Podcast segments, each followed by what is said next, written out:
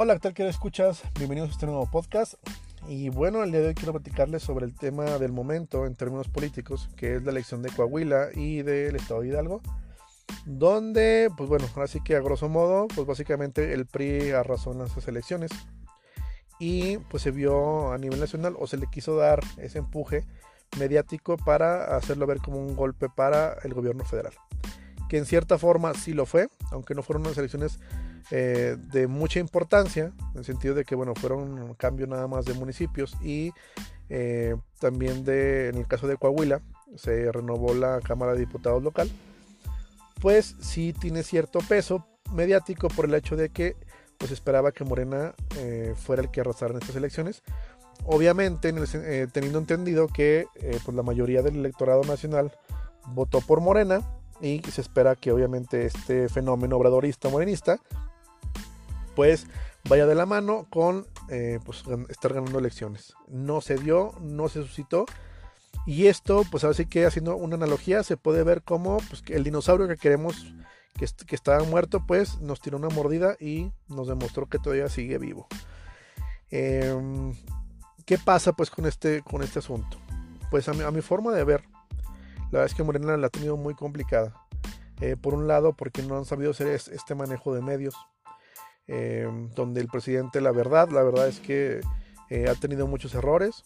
Lamentablemente, eh, la gente que está atrás de él ha tratado de, eh, pues, como dicen, de, echarse maromas para tratar de justificarlo. Verdaderamente, el presidente en muchas ocasiones temas muy, muy importantes de mucha relevancia los ha relegado y en ocasiones donde se espera que el presidente tenga pues ahora sí que una postura importante referente a ciertos temas, pues el presidente municipal, el presidente eh, de México, pues simple y sencillamente no, no sale a, hacerlo y siempre se va por ambigüedades o cosas que no tienen nada que ver. Esto obviamente lo han aprovechado los medios masivos, obviamente los que eran los medios hegemónicos, que eran Televisa y TV Azteca, eh, Lore de Mola, Broso, entre muchos otros obviamente han aprovechado este el río revuelto para poder este, atacar al, presidente de la República. Que, bueno, recalco, pues lo tiene muy bien merecido. Eh, entonces, esto ha generado obviamente que la sociedad se empiece a polarizar. La verdad es que eso se ve ya al día a día. Yo, yo lo puedo ver al día a día con, con la gente cercana donde todo este tema mediático, o sea, todo, todo este ataque de medios hacia el presidente y la incapacidad del presidente para demostrar lo contrario, pues obviamente ha permitido que esta imagen que se tenía de él en un principio, como de hombre salvador, como de hombre honesto, hombre inteligente, etcétera, etcétera, pues simple y sencillamente se vaya derrumbando poco a poco. Obviamente hay sectores donde se mantiene, pero eh, yo creo que en el sector, por ejemplo, de clase media, media baja, media alta, eh, es donde ha hecho más eco este tipo de situaciones, porque se ve con malos ojos, obviamente, todo esto que es el presidente, de repente, de que cuando hay temas importantes en los que el presidente deberá salir a dar una postura, eh, no sé, por ejemplo, cuando en una catástrofe natural, cuando el presidente de los Estados Unidos eh, hace una postura sobre México que somos racistas, que somos violadores, que somos etcétera, cuando este, bueno, hay un montón de ejemplos.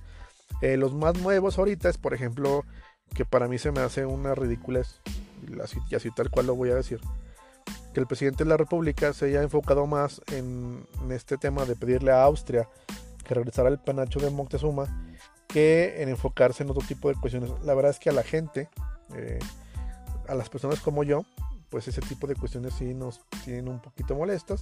Y cuando se viene, por ejemplo, eh, este el día que el día de la raza, eh, que fue hace, hace unas semanas, pues eh, la, presidencia, la presidencia de la República, junto con sus instituciones, eh, prefirieron estar por ahí sembrando un mensaje de odio, la verdad es que para mí es un mensaje de odio, en el que eh, se le acusa a la España de haber sido, de habernos invadido, este, se le pide disculpas a España para, para México, etc. Entonces, para mí ese tipo de cuestiones no son trascendentales, para mí. Hay gente que obviamente sí piensa que ese discurso y que esa que hay que hacer ese cambio de paradigma em, para que México avance em, y que por eso es importante que México le pida disculpas a España por la invasión española y eh, por haber masacrado supuestamente a los indígenas mexicanos.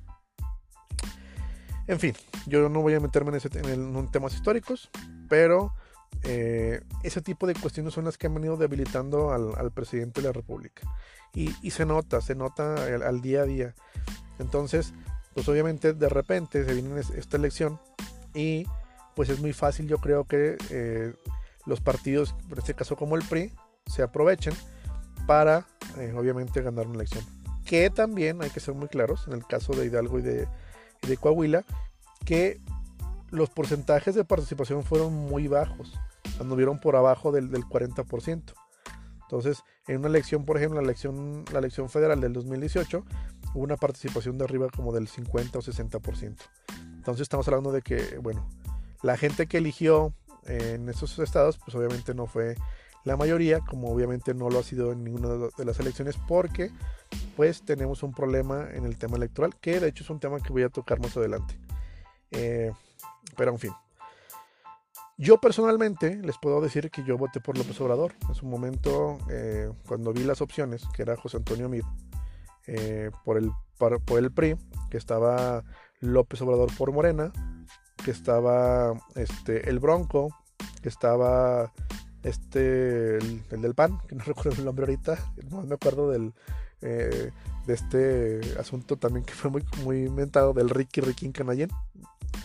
Este, bueno, entonces yo vi las, las opciones, en mi caso muy, muy, muy personal. Y dije, bueno, el PRI, ya conocemos al PRI, el PAN, ya conocemos al PAN el Bronco, a pesar de su, de su discurso fue popular, este, pues obviamente no tenía, eh, pues no creo yo que tuviera eh, pues ninguna posibilidad de ganar. Y pues ahora sí que la fórmula que no habíamos probado era la fórmula de la izquierda con López Obrador. Entonces, ese fue el motivo de que yo haya decidido votar por Morena, en este caso específicamente por López Obrador. ¿Qué esperaba yo al, votar por López Obrador? Porque mucha gente dice, no, es que toda esa gente tonta, me lo voy a decir con sus palabras, toda esa gente pendeja que votó por López Obrador, eh, nos están condenando a ser como Venezuela, al comunismo, etcétera, etcétera, etcétera, etcétera. Yo creo, y eso lo, y eso lo creo muy fervientemente, que la gente que votamos por López Obrador no lo hicimos, eh, pues ahora sí que sin pensar en las repercusiones posibles. Yo personalmente eh, había hecho mi análisis y creo yo que era lógico que hubiera este estirar y afloja entre, entre en el, país, entre intereses económicos y el presidente entrante y obviamente iba a haber este tipo de campaña negra que de hecho ya se venía desde hace mucho tiempo cuando López Obrador es un peligro para México o sea eso, eso ya era, era, era lógico ¿Qué creo yo? ¿Qué creí en su momento y qué creo que está pasando?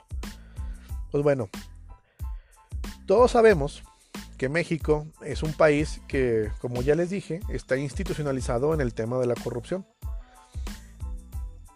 Esa realidad es la que ha permitido que mucha gente, y esto obviamente entre trienios y sexenios, pues eh, se vaya convirtiendo, se convierten en, nuevos ricos, que haya nuevos ricos que haya más empresas. Y obviamente todo esto eh, crea eh, en, la, economía pues un, nicho un nicho muy importante que se alimenta obviamente del dinero público y de pues así que directamente de la corrupción ¿Qué va a pasar obviamente cuando entra uno nuevo, que está que es totalmente antagónico a los gobiernos que estaban acostumbrados? Pues obviamente va a haber un, va a haber un quiebre, van a cortarle el flujo de dinero que se iba a esta, a esta parte importante de la economía. Y es lógico pensar que pues, va a haber por ahí un retroceso en el tema económico. ¿Por qué? Pues porque se vuelcan los, capitales. Eh, vamos a poner un ejemplo que yo creo que es del día a día. Recuerdo, si no eres mexicano, este, yo espero que en tu país no sea igual. Pero si eres un compatriota mexicano, pues no me dejarás mentir. ¿A cuántas personas conoces de tu municipio o de tu estado o conocidos, vecinos, parientes que de la noche a la mañana se convirtieron en empresarios, que, abrieron constructoras, abrieron empresas de, publicidad, empresas, empresas de lo que te imagines. Porque la verdad es que es el, sector que se alimenta de la corrupción es, muy amplio, o sea, está en todos lados. Pero yo creo que todos conocemos por lo menos a una persona de forma directa e indirecta que en un trienio, en un sexenio, se ha beneficiado de una u otra forma del gobierno en. ¿Cómo? Ah, pues se le asignan contratos. A otras obviamente se les dan por ahí eh, cabida en el gobierno y pues empiezan a recibir un salario. Pero yo creo que las más importantes son todas estas que las que empiezan a recibir contratos, las que reciben por ahí este, con donaciones, las que reciben dinero público, las que, o sea, todas estas, estas personas que se hacen copartícipes de la corrupción en México. Yo creo que todos conocemos a, por lo menos a una persona. De hecho, estaba viendo en, Facebook, se me hizo muy interesante. Hay un, eh, bueno, no sé cómo llamarle, youtuber, este, comentarista, eh, coach, no sé, que se llama este, Carlos Muñoz, que, bueno, él da como consejos de, bueno, no para emprendedores, como para empresarios, así. Mira una conferencia donde una persona se le acerca, bueno, ahí estaba en la conferencia y le dice, oye, oye, ¿sabes qué, Carlos? Yo tengo un problema en mi empresa. Pues dime cuál es. Es que fíjate que yo apoyé a un candidato a la presidencia, en este caso obviamente, se refería a Enrique Peña Nieto. Dice, y a raíz de eso, pues, eh, me asignan un contrato donde básicamente, eh, a donde fuera el presidente, el micrófono que utilizaba y el sonido que utilizaba, yo lo ponía. Entonces, eh, duré todo este sexenio, la verdad es que muy bien, me fue muy bien, mi empresa creció, este, me fue de poca madre. Pero tengo el problema de que, bueno, cambia, cambia el gobierno y obviamente pues ese, ese, esos contratos se me van para abajo y ahora quiero ver la forma de, eh, de que mi empresa siga funcionando. ¿Qué le dice Carlos Muñoz? Es una, una contestación ideal. Primeramente le, hace, ver el, eh, cómo fue. Le dice, a ver, tú recibes un contrato. O sea, no tienes que pelear, no tienes que pelearte por él. Te dan un contrato de un ente, en este caso del gobierno, que tiene mucho dinero para gastar. Te lo asignan a ti. Tienes un cliente cautivo que tiene mucho, mucho, muchos recursos. Pasa el tiempo, se te acaba y ahora básicamente no tienes clientes que te ayuden a seguir facturando la misma cantidad dijo, bienvenido al mundo real. Dijo, ¿y qué va, a pasar de aquí? Pues como todos, te la vas a pelar igual que todos. ¿Qué vas a tener que hacer? Pues buscar dar un buen servicio, que tener calidad, eh, vas a tener que gastar en tener clientes, vas a tener que gastar en, todo ese, lo que la mayoría de las empresas gastan para poder acercarse a clientes que les estén dando, les estén dando dinero. Y, y pues bienvenido a la realidad y ojalá que te vaya bien. Y esa es la realidad de mucha de la economía en el país. Eh, estamos hablando, por ejemplo, a lo mejor de un pequeño empresario, ¿no? Aquí cerca, a lo mejor, eh, pues yo puedo conocer gente que tiene, por ejemplo, una empresa de seguridad, que le da seguridad a, los eventos del municipio, del estado. Eh, otro que por ahí tiene algún contrato de medios, etcétera, etcétera. Que obviamente, si se acaba este, este dinero que se les, que se les inyectaba desde siempre, pues obviamente vamos a tener ahí, primera, pues va a haber obviamente pérdida de empleos. ¿Por qué? Pues porque si no eres, si este negocio se mantenía únicamente, se nutría del dinero de la corrupción, del dinero corrupto, o pues obviamente vas a tener que incluso hasta cerrar la empresa. Yo creo que muchos van, muchos llegan o van a llegar o ya llegaron hasta ese extremo. Y bueno, máximo ahorita que hay una pandemia. Entonces, córtale todo el dinero, todo el dinero a esta gente que era dinero cautivo que era dinero seguro, que los hacía, que los mantenía en un nivel este, económico muy alto, que incluso me atrevo a decir que creó a muchos millonarios y hasta y multimillonarios en la nación. Como, bueno, pues los ejemplos los tenemos y los conocemos de gente que se ha hecho multimillonaria al amparo del poder público y, bueno, que siguen disfrutando algunos por ahí. Era lógico prever que en el cambio de gobierno al cortar estos flujos de dinero, pues obviamente ibas a tener ahí una repercusión directamente en la economía de México. No tengo el dato exacto, pero una vez por ahí investigué el tema de eh, qué tanto del Producto Interno Bruto del país se destinaba o se iba en el, tema de corrupción. Y la verdad es que era, era por lo menos, por lo menos, estamos hablando de unos 4 o 5 puntos del PIB, que la verdad es que es bastante, bastante dinero. Ahorita por el tema de pandemia, pues tuvimos por ahí obviamente una bajada en el PIB y bueno, pues yo creo que aunado a este tipo de situaciones, pues también era, era, era de esperarse. Después, bueno, vamos a cambiar ahora un, poquito de tema. Este yo creo que ha sido el problema básicamente el tema económico y creo yo que justamente ese dinero que se cortó, esos intereses creados que había, son los que obviamente han creado este bloque eh, mediático que mediático y político que pues obviamente se está ahí enfrentado con el presidente de la República y que ha repercutido en la opinión de la gente referente a cómo es que se está eh, viendo eh, este mandato que tiene el presidente López Obrador. Quiero recalcar yo ahí, Obrador no está haciendo todo mal, digo, tiene sus fallas, no es perfecto, pero creo yo que uno de los motivos principales para que se dé este tipo de situación y ese tipo de eh, fenómeno tiene que ver directamente con esa parte. Y obviamente el tema de, pandemia, que, yo la verdad es que yo también creo que no lo, no lo sabido manejar como se debe. Y bueno, en fin. Ahora, eh, bueno, ahora vamos, quiero platicarles sobre eh, otro tema que también tiene que ver con lo mismo y que ha sido relevante, que tiene que ver con el tema de los fideicomisos. Eh, en México existían un montón de, fideicomisos, para todo había fideicomisos. Estaba el fideicomiso, por ejemplo, este que utilizó eh, Eugenio Derbez para su película. Había fideicomisos, pues, por ejemplo, para, bueno, los que hablan ahí que no, para periodistas en tema de derechos humanos. Había fideicomisos para la ciencia. Y bueno, un montón, montón, montones de fideicomisos diferentes. Mm, yo les voy a contar, obviamente desde mi experiencia, en el tema de fideicomisos. Por ejemplo, los fideicomisos para ciencias, que son los que a mí personalmente me, bueno, me tocó más ver en este ahorita que se estaban reclamando en, mis redes sociales.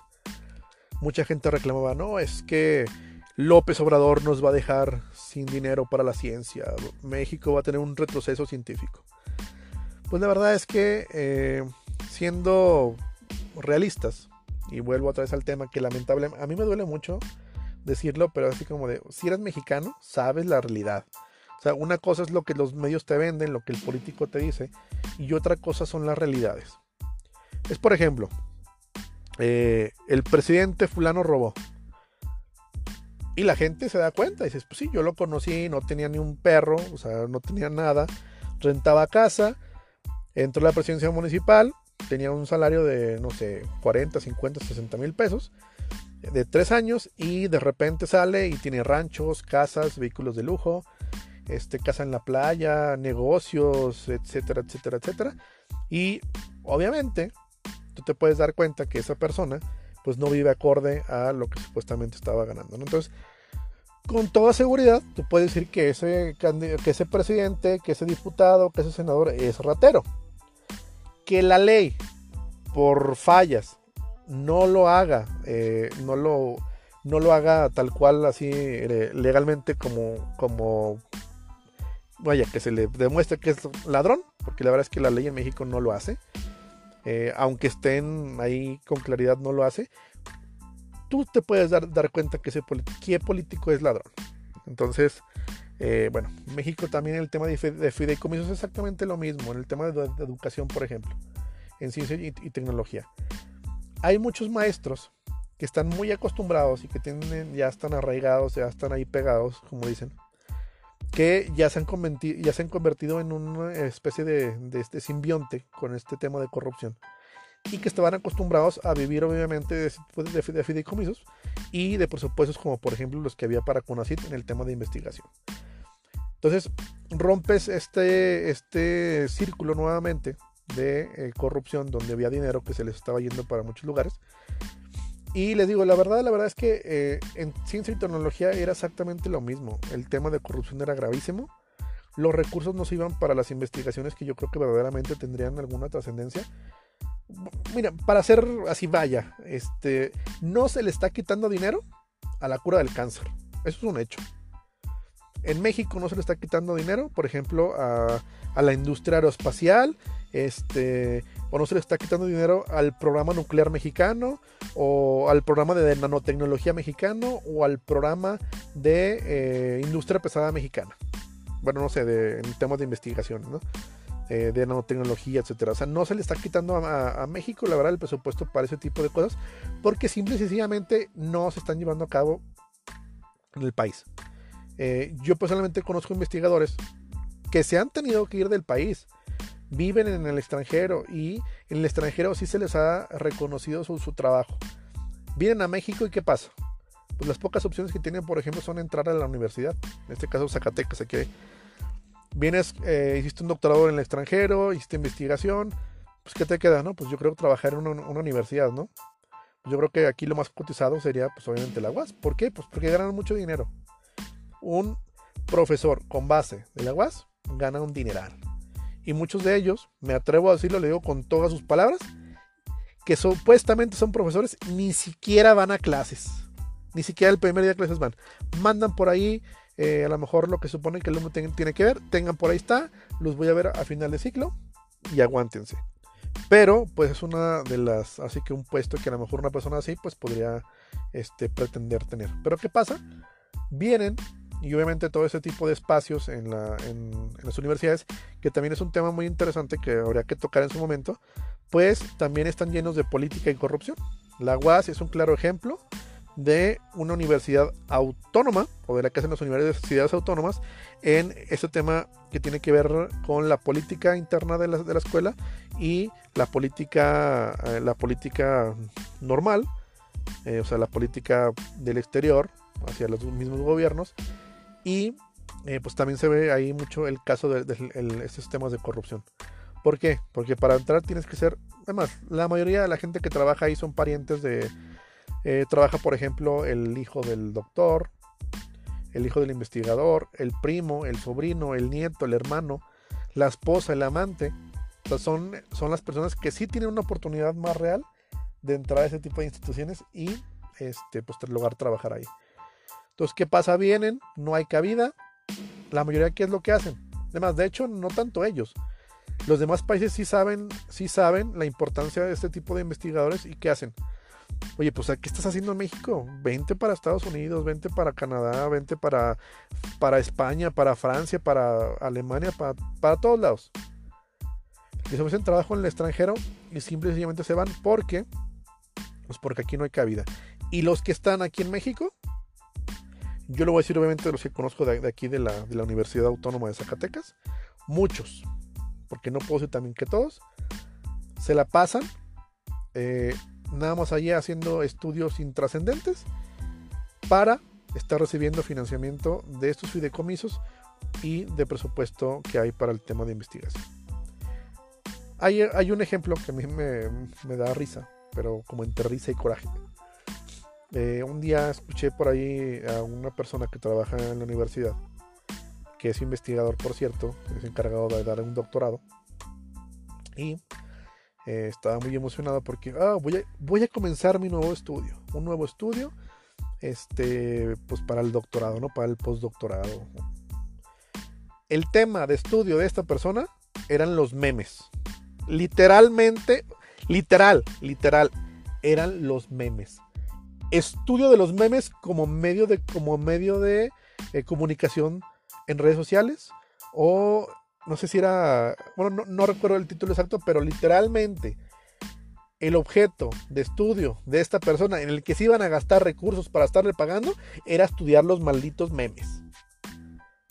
Mientras que otros estudios, porque también me ha tocado ver yo estuve, he estado cerca ahí de, algunas personas que están, eh, que se dedican a la investigación. Eh, mientras que algunas personas, por ejemplo, que tenían proyectos como por ejemplo del estudio de la metástasis del cáncer, o estudios en el área eh, de neurociencias, nanotecnología, etcétera, pues simple, y sencillamente no los financian porque no pertenecen a, la universidad, porque no son el, el, doctor, es ni nivel no sé qué, este, que tiene sabe cuánto tiempo, que estudia puras estupideces, que sí tiene prácticamente seguro ese presupuesto para estar estudiando no sé, otros, por ejemplo, no, pues yo voy a, yo, yo voy a estudiar el fenómeno migratorio. ¿Y qué es lo que hacen? Ah, pues es que me van a dar presupuesto para irme a Estados Unidos, para irme a Canadá, para irme a muchos lugares, para viajar a Centroamérica, para ir a levantar encuestas a la gente que migra y preguntarle por qué migra. Y para ese tipo, que bueno, a lo mejor puedan ser trascendentes algunos datos que se puedan recabar de ahí, pero, pues así como toda esta gente que dijo que se le estaba quitando dinero a la ciencia y que México iba a quedar rezagado, pues estoy, les vuelvo a recalcar, no le están quitando dinero a la, cura contra el cáncer. Así de fácil. Y pues también yo creo que los, la mayoría de los medios, la verdad es que no deberían de ser hipócritas. Yo sé que muchas veces en, política, pues obviamente tienes que atacar al, contrincante y buscas cualquier medio para, para atacarlo, pero la verdad, la verdad, o sea, en este caso no hay que ser hipócritas, México ha estado sumido en este cáncer que es eh, eh, el robo, que es el desfalco. Y siendo sinceros, todos esos fideicomisos, estoy seguro que tenían que eran corruptos, que había algún tipo de corrupción en eso. En México, donde hay dinero del Estado, donde hay dinero de los contribuyentes que se puede dar a alguien, siempre hay corrupción. Eso es un hecho y un hecho muy, muy lamentable. Así que, bueno, nomás para terminar con el tema, no se le quitó dinero a la cura contra el cáncer en el tema de fideicomisos, ni tampoco se le, se le quitó dinero a otro tipo de cuestiones. Hablaban por ahí, por ejemplo, ahorita que estaba el huracán en el, en el, en el Golfo que tocó a, las costas en, la península de, de, Yucatán. Estaban por ahí diciendo que no, ¿cómo era posible? Está el huracán y luego el dinero, el fideicomiso para, para la, la reconstrucción. ¿Cuándo carajos han reconstruido algo? Yo nomás quiero, o sea, es una pregunta. ¿Cuándo carajos el dinero de los fideicomisos ha llegado a la gente? Recuerden el temor con Peña Nieto que fue y dijo, no, nos vamos a apoyar y hasta hagan tandas y no sé cuántas cosas. Por ahí se levantaron el cuello de que habían hecho apoyado no sé cuánto y los apoyos jamás llegaron. ¿Qué pasó? Hubo gente que decía, oye, pues es que eh, pues resulta que me dicen que me entregaron 200, 300 mil pesos y no es cierto, me dieron un cheque de 10 mil, 20 mil pesos. Yo recuerdo, eh, eh, por ahí del 2007, 2008 más o menos, me tocó ir a Tabasco cuando hubo, una hubo inundaciones. No recuerdo el año exacto, pero fue por ahí del 2007-2008. Me tocó ir a Tabasco con mi compadre eh, y fuimos a llevar algunos víveres que estábamos, habíamos recolectado de varias iglesias y de algunas aportaciones que se habían hecho de Estados Unidos a estas mismas para llevar apoyo a la población en Tabasco. Nos fuimos en vehículo particular hasta Tabasco y al llegar allá, pues bueno, eh, primeramente, pues sí, o sea, yo recuerdo que Tabasco estaba prácticamente bajo el agua había zonas donde el agua había subido más de dos metros. Eh, las casas pues estaban horribles. Eh, de hecho tengo fotografías, voy a ver si las recupero y voy a subirlas por ahí en redes sociales. Y pues básicamente, eh, o sea, estaba, o sea, era una zona de devastación, tal cual. O sea, sí, sí, sí, sí estaba, estuvo feo. Llegamos ahí nosotros y resulta, llegamos a una iglesia, por cierto, ahí en Tabasco si miren, trajimos un poco, no es mucho, pero bueno, venimos a apoyarles y esperemos que esto les sirva. Son los primeros, o sea, son de los primeros que vienen. ¿Cómo? Pues si, eh, o sea, la presidencia de la República ha estado, primeramente estuvieron los DIF municipales y estatales, estuvieron pidiendo que la gente donara cobijas, pañales, eh, cosas no perecederas para, para llevarles. Pues ¿qué resulta ya? Y nosotros nos dimos cuenta ya de primera mano pues que todos estos vehículos, todos estos que eran trailers, eran trailers llenos de mercancía, jamás llegaron a Tabasco. Muchos fueron guardados en bodegas en otros estados, muchos se, fueron de Tabasco, los mandaron para Chiapas, eh, otros para Oaxaca, otros se quedaron en el Estado de México, otros se quedaron en el Distrito Federal. Y esos apoyos que la gente, que la gente dimos, que la gente dimos para el apoyo de nuestros hermanos mexicanos, nunca llegó nunca llegó. De hecho, hubo partes donde eh, estaba Policía Federal y el Ejército cuidando, donde la gente literalmente, por este, ya por estar, eh, eh, por la desesperación, asaltaban a los camiones. O sea, esos camiones que llevaban víveres, que pasaban ahí cerca, los asaltaban. ¿Por qué? Pues porque no había llegado nada de la ayuda que había. Ahí estaban, los, dónde estaban los fideicomisos. ¿Dónde estuvieron los fideicomisos? Después de que pasa esto, a los meses, empieza a por ahí a, circular algunas noticias porque resulta que mucha de esta mercancía que se había mandado, que era, estamos hablando que eran latas de atún, latas de chiles, pañales, leche en polvo, eh, todo ese tipo de productos que, se habían, que habían sido donados por los mexicanos para los hermanos de Tabasco, se estaban vendiendo en abarroteras privadas, o sea, estaban viendo navarroteras. Gente que tuvo acceso a esa, a esa mercancía, la acaparó, la guardó para posteriormente comercializarla. O sea, se surtieron gratis de, eh, de la buena voluntad de los mexicanos. Entonces, también cuando salen con este tema de los fideicomisos y que, eh, por ejemplo, el fideicomiso para los desastres, ¿cuándo, ¿cuándo llegó? ¿Cuándo había llegado? La verdad es que, eh, o sea, díganme qué persona, eso, me gustaría saber, qué persona se, fue, se, ha visto beneficiada directamente por esos fideicomisos a lo largo de, toda la historia que, tiene. Yo creo que en sexenios ha sido mínimo. Y creo que, y sí quiero saber qué tipo de gente es la que se ha beneficiado. Políticos, estoy seguro, o parientes de políticos, son los únicos que se benefician de este tipo de programas de forma directa. Y pues, yo creo que la gran mayoría pues se van por ahí a algún otro lado. Está, por ejemplo, la donación de casas de, campaña de, que hicieron, eh, no me acuerdo si fue la Unión Europea o Canadá o Estados Unidos, que jamás llegaron. Las donaciones de dinero de, artistas para fondo, el fondo de desastre, para apoyar a esta gente, nunca llegaron. Entonces, que ahora de repente salgan con, eh, a usar ese tema de, de, fideicomisos para atacar al presidente, es válido. Atáquenlo, el presidente no es perfecto, el presidente hace muchas tonterías. O sea, eso es una realidad. Pero no hay que ser hipócritas. La verdad, la verdad es que, si bien a lo mejor eliminar los fideicomisos puede que, puede que no sea el, el paso lógico, ¿no? Lo ideal y que mucha gente dice, no, es que si había corrupción, limpia la corrupción. O sea, a lo mejor esa era, ¿no? Pues ver la forma en la que, bueno, vamos a ver cómo es que estaban funcionando y vamos a tratar de, que esto, pues, que, llegue a, quien debe de llegar y a la forma que debe, que debe llegar, ¿no? Pero también creo que limpiar la corrupción en ese tipo de situaciones, pues es también muy complicado. Si le sigues dando dinero, lo sigues manteniendo fuertes, con ese dinero, pues obviamente vas a batallar para poder eliminar este tema de corrupción.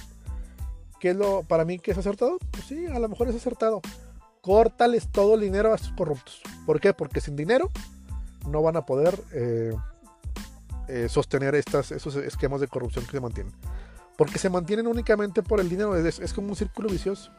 Entra el dinero, entran las bolsas de los servidores públicos, circula ahí, entra más dinero y se mantiene ahí este esquema de corrupción.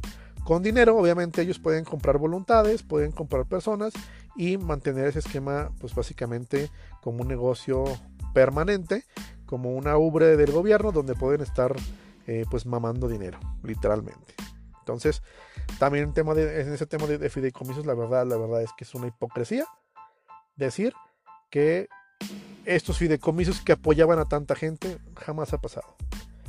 Y pues bueno, otra, otra realidad también, y que también por eso esta se escucha menos, pero también es algo que pasa, que tiene que ver con el, con el tema, eh, por ejemplo, en el tema de, las medicinas para, para, los niños con cáncer.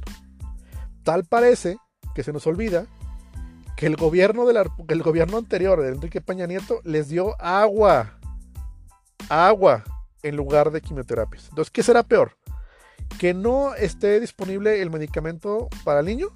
¿O que se les esté inyectando simple, simple, agua, simple agua destilada a los niños pensando o haciéndolos creer como un placebo de que se les está tratando por, para la enfermedad tan grave que tiene. ¿Qué será peor? ¿Gastarse el dinero en medicamentos que no sirven, en medicamentos placebos, o que por algún otro motivo no exista el medicamento? Obviamente aquí se, aquí se pierden vidas. Este tipo de decisiones son muy complicadas, pero son el tipo, pues así que es la realidad que tenemos. Hay desabasto de medicamentos, hay desabasto de medicamentos. Ese desabasto que está costando vidas, ese desabasto está costando vidas. Pero, nuevamente, es una realidad y siempre ha sido una realidad que el gobierno mexicano en el tema en salud siempre ha pagado sobreprecio en medicamentos y pues cuando yo creo que para la gente cuando por ahí cuando supimos de la realidad de que estos muchos medicamentos específicamente para el cáncer eran que esas quimioterapias eran agua que no servían que eran falsas yo creo que la mayoría de la gente eh, ni siquiera nos sorprendimos tanto o sea, es algo que, es creíble al 100%. Para cómo se maneja el México de hoy, la verdad, la verdad es que eso, o sea, no es una sorpresa. Entonces, sí hay fallas. Obviamente, este, ese tipo, yo creo que este cambio, esta reestructuración, este, que si bien no es perfecta, ha tenido fallas y que esas fallas en muchos casos cuestan vidas, lamentablemente.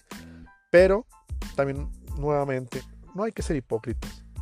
Que el gobierno federal sí debería de, de o sea, que López Obrador debería, por ejemplo, ahora sí que si, si los padres de los niños con cáncer quieren hablar con él, habla con los padres.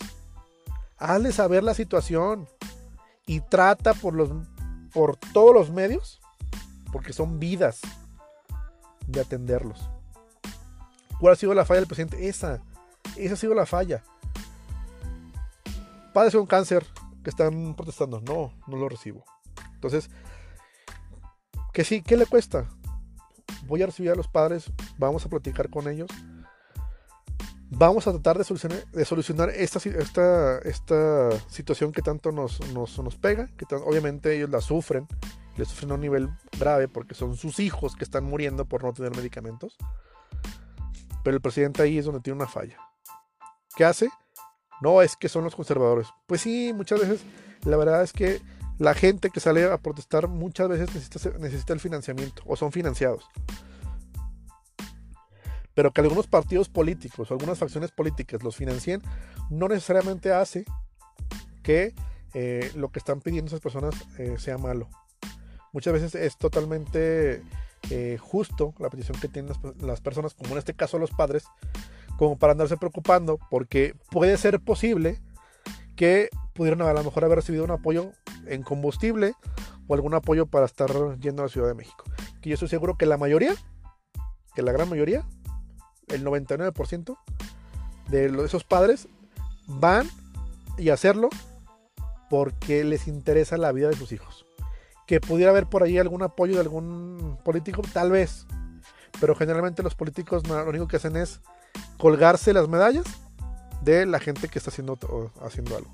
Entonces, por ejemplo, si ahí, ahí en ese caso sí el presidente tiene sus fallas, le ha faltado tacto y ser más humano.